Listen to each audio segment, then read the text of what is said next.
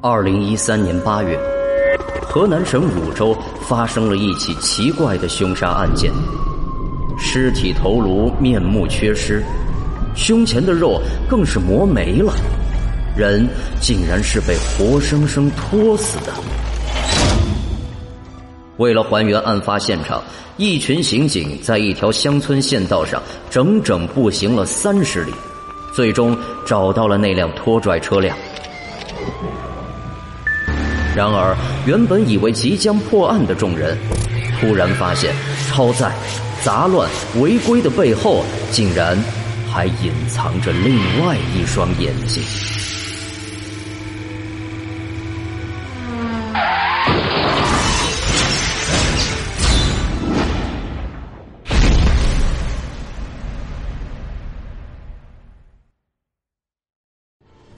清晨。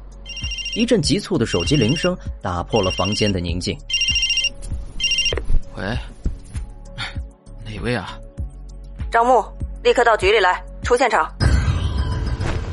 队长何丽的话让我瞬间清醒过来，迅速洗漱完毕，穿好衣服，看下时间，正好是早上六点十分。我一路急行来到局里，却发现我们三中队的人并没来齐，另外一中队和二中队也来了些人。看到这个情况，我不禁疑惑：不是要出现场吗？何丽简要的说明了一下情况。不是跟我去出现场，是陈大队点了你。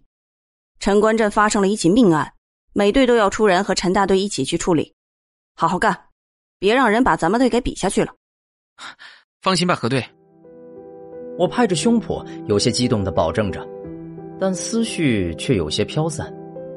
居然是一起命案，只是不知道这次是怎样的一起案子，死者又是怎么丢了性命的呢？案发地是辖区边缘的一个城乡结合区，当地派出所接到村民的报案，赶到现场后，初步判断是杀人抛尸。由于派出所人力及技术层面的限制，当即上报到市局。在如今安详的社会环境里，骤然出现这样一桩恶性案件，市局领导相当重视，当即决定派出专案人员，由陈康大队长带领前往事发现场，务必尽快破案。刑侦、技侦、法医等人员到齐，我们一行人便带上装备，匆匆上车赶往现场。事发地是在一条省道的旁边，周边是大片的农田。旁边只有一个村子。听说死了人，公路旁边围观了大量的群众，能看出来热情都很高。很显然，又是一个看热闹的好机会。我们赶到的时候，派出所的同事正在疏散人群。拨开人群进了现场，依稀还能听到外围群众的窃窃私语。听蒋婶说了吗？哎呦，那人死的。真就一个惨呐！说是被人绑住双手，然后拖在车后边，在路上给活活拖死的。哎呦，听起来就觉得疼。哎，你看我这手心里都吓出汗了。我们领了口罩鞋套，派出所的彭所长见局里来人了，连忙走过来打招呼：“陈大队，你们来的够快的。”陈康看了一眼周围。也不客套，直接说道：“人命关天，不能不快。现场怎么样了？我们赶过来的时候，这边已经围满群众了，除了尸体旁边没人动，周边痕迹基本可以判断都被踩没了。”听了彭所长这番话，我看陈大队腮边的肌肉跳了下。陈大队沉着脸问道：“询问过报案人了吗？”“已经问过了，报案人叫蒋桂英，是旁边蒋村的村民。”一早起来下地掰玉米，当时天还没亮，就看见路边草丛里有一堆衣服，走过去一看，才发现是具尸体。死者身份确认了吗？还没来得及呢。行吧，先看一下死者吧。张木，跟我走。嗯，好的。我跟着走进了警戒线内，入眼便看到处在公路旁草丛里的尸体。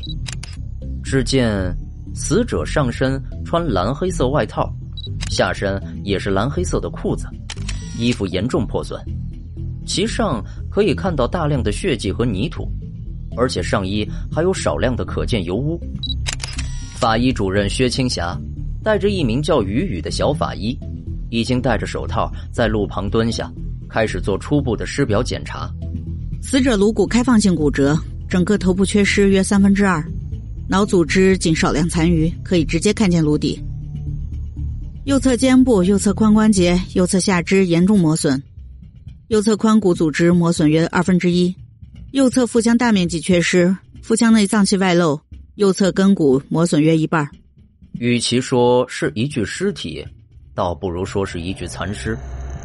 一颗头颅只剩下后脑勺，胸前的肉都快被磨没了。如果死者真的是这样被活活的拖死，那得是多大的痛苦！不过薛法医显然对这些不会产生联想。尸体在法医的眼里和解剖室里用来练手的小兔子、小青蛙没什么区别。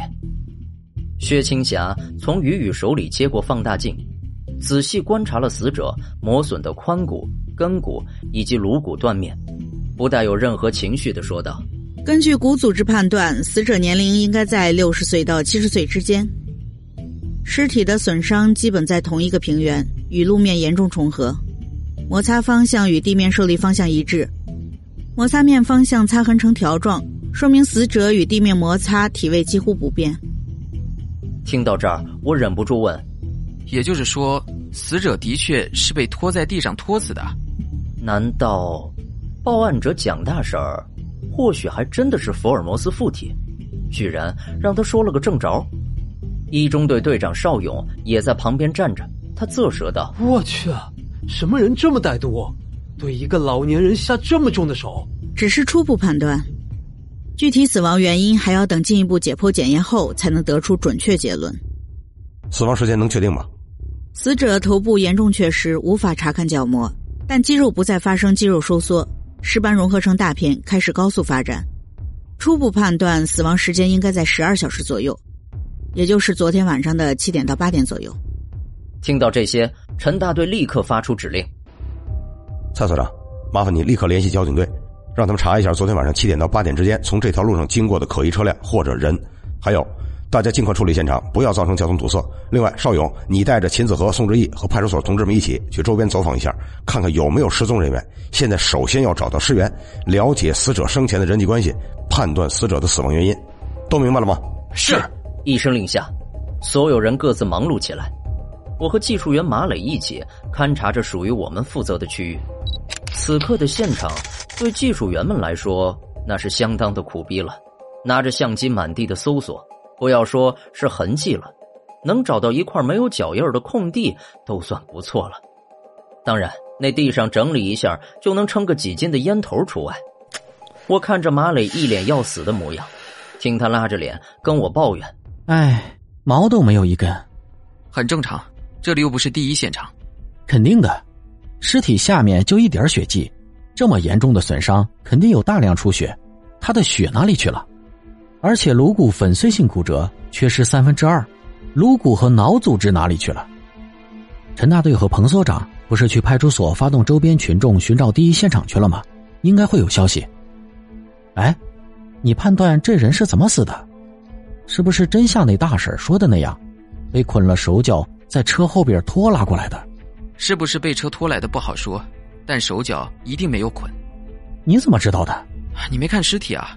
如果是捆绑后进行拖拉，手腕、颈部、脚踝这三个部位，其中肯定会有一个部位会留下明显的泪沟。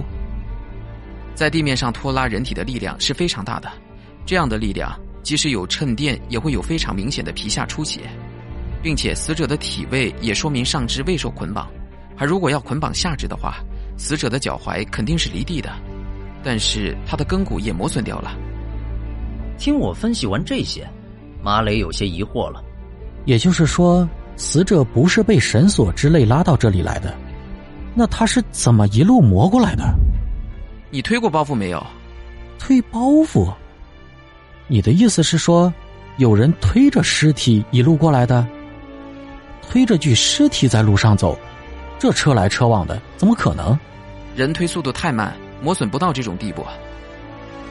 呃，也可能是被车的底盘卡着，一路摩擦挤压，尸体被磨薄了，也就从底盘上脱落了。你意思是说这是交通事故？交通事故肯定会有撞击的，但尸体除了头骨碎裂，其他重要的骨骼并没有折断的状况。走，我们去找第一现场。第第一现场？